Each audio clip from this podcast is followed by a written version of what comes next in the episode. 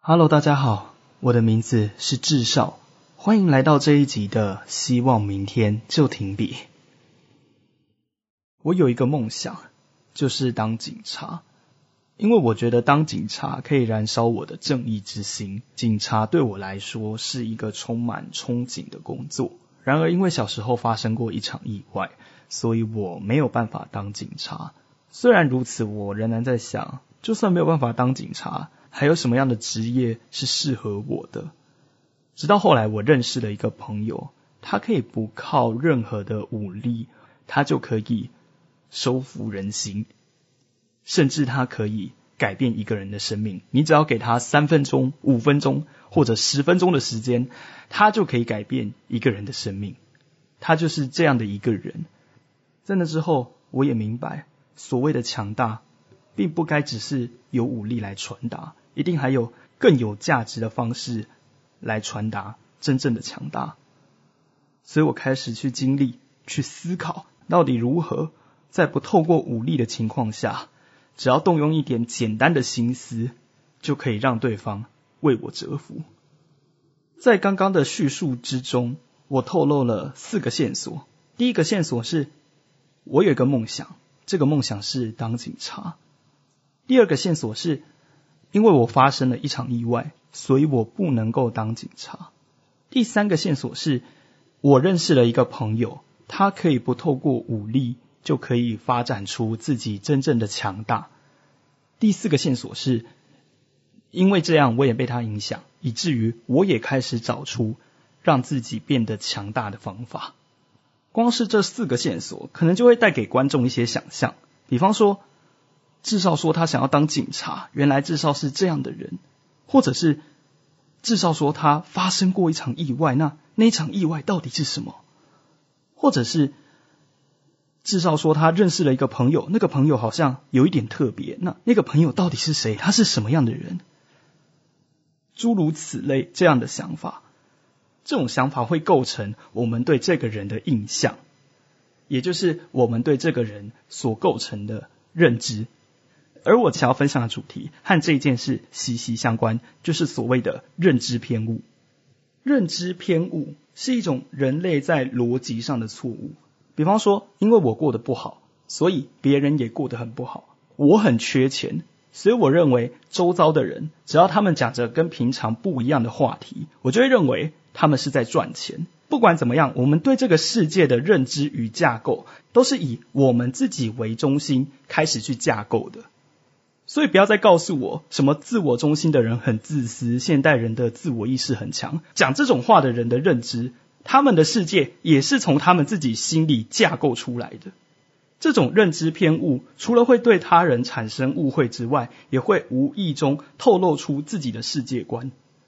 比方说，在我们工作的时候，我们的工作除了一般的日常业务以外，我们可能还要去跟主管做一些交办事项，可能要去跑一些行政上面的程序。也许主管他常常看到某些人，他就会觉得这个人好努力，这个人有认真工作，然后他被我认识了。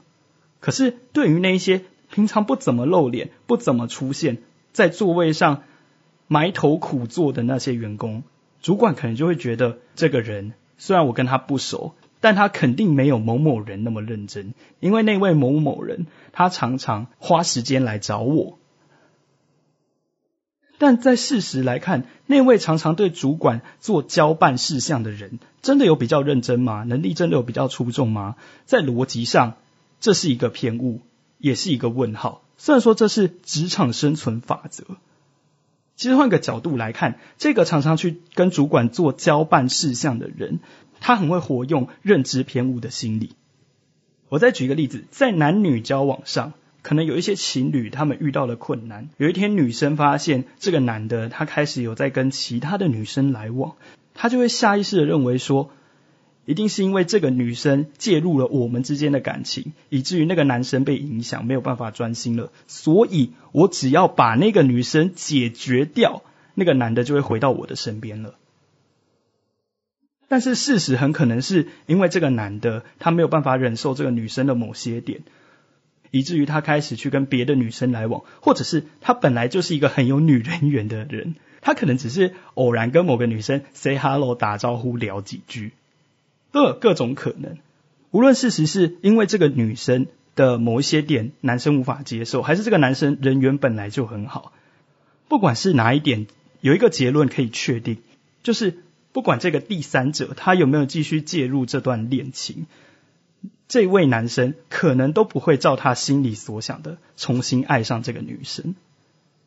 认知偏误它之所以麻烦，就在于它是一个非理性的。比方说，我们常常会觉得某些人话中有话。像现在某些人可能因为疫情在家没有收入，然后他只要一听到某些人说我工作的怎么样，或者是听到某些人说其他人他的工作怎么样，给他带来什么样的收入，或者是他要在加班，这位没有收入的人可能就会觉得，所以你是在说我没有收入，然后很闲吗？这就是一种认知偏误。认知偏误往往会带给人们不必要的争吵，但是认知偏误也是可以被好好利用的。这也是我常常在使用的一个方法。比方说，我如果被人家认为是一个工作不认真的人，那么我自然就不会被上司想起来，自然就不会接到我分内之外的工作。我可以准时上下班，我可以在下班过后放心的去做自己想做的事情。我不会因为被认为表现优异，然后就被人家当工具人使用，或者是。我可以在网络上面写贴文，写说我认识了什么样的新朋友，我认识了什么女生，以至于发生了什么有趣的事情，来让人家觉得我好像朋友很多，或者是我好像很有女人缘，很受欢迎。可能有些听众听到这里会觉得，至少原来你这么孤独吗？我反而会觉得这是一种在职场上的自我保护，也是一种经营外在形象的方法。如果我今天被人们认为我的朋友很多，那么自然我就会有越来越多的朋友，因为在别人的眼中我是抢手的。然而这样听起来，操作认知偏误会感觉有点像在说谎，因为我架构给他人的印象与真正的事实一定是有出入的。就像某一些零食或泡面的外包装会写着“本产品只是照片，产品以实际内容物为准”，会有一种。被骗的感觉，要怎么样才可以让人家去接受他创造出来的印象呢？第一个就是不要说谎，就像我在前面讲的那一段叙述。第一个，我的梦想是警察；第二个，因为小时候发生了意外；第三个，我认识一个朋友；第四个，我也被他影响，以至于我也开始改变。这四个叙述都是真实的，他们没有任何的谎言存在。可是为什么会让人家架设出那些印象？是因为在这四句话的内容当中，产生了他们认知以外的东西。比方说，至少的经历是什么？比方说，至少认识的朋友是谁？会有这些悬念，以至于他们产生了自我的想象。第二个就是如何在有效的范围之内发展出最大程度的现实。比方说，我曾经有讲过。我在录完某一集的 podcast 内容之后，我把我所有录音软体知道的功能全部按了一遍，以至于产生了一个莫名其妙的成品。有些人听了可能就会觉得录音软体好像很厉害，那是因为第一个我说的这一句话是事实，第二个我在有效的事实之内让对方产生了他认知之外的认知，而这种认知偏误，它可以产生一种有效的误导。让人们的想法走往想要的地方去。我再举一个再简单不过的例子，这个也是我非常惯用的一个招数。比方说，我之前在跟某一些女孩子来往的时候，某些女孩子他们会告诉我说：“你平常到底都在干嘛？你都去哪里啊？”讲的好像是我没有理她，然后都不知道自己在做什么，应该要花时间去理她。但是我不可能永远都。把这一些心思花费在这些女孩子身上，所以我会告诉他们说：“拍谁？就是因为我很忙。”装忙是一种很烂的理由。可是光是这样的一个理由，就可以让人们产生第一个我很忙，第二个我认真工作的印象。再举一个例子，假设你今天开着车在高速公路上不停的塞车，你心里一直在想着，到底为什么？前面的车子都不动，是发生了什么事情？但是就算你再怎么火大，你也不一定会下车去看。一直到你在高速公路的跑马灯看见说，因为前方道路施工造成不便，请多见谅。这时候我心里就会觉得，虽然塞车是一个很烂的情况，可是道路施工，好吧，那就这样吧，至少心里会舒坦很多吧。就是因为这种理由，而这种理由所产生的，也可能会是一种认知偏误。人们往往不会想要去查出事实是什么，他们只会觉得，既然现在我有这个线索，那我就直接截取这个线索就好了。这就是为什么我很喜欢透过认知偏误去架设他人对我的印象的原因。然而，认知偏误它也是一把双刃剑，就像我刚刚讲的，人的头脑不容易思考，尤其是在不理性的情况之下，他们会去截取对自己最有利的信息。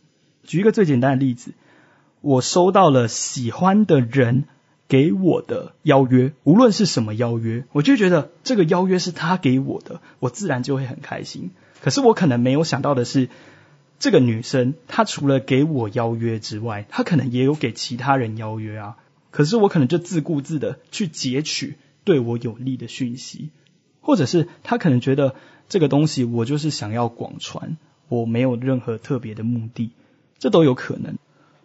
就算我的头脑真的做出了理性的思考，感性还是会凌驾于理性。就算这个人把这个邀请给我，一定是因为他在乎我，所以他才会给我这个邀请。就算我的头脑认为他一定也有给其他人，但我的心里就已经会产生这个人他可能喜欢我的这个讯息。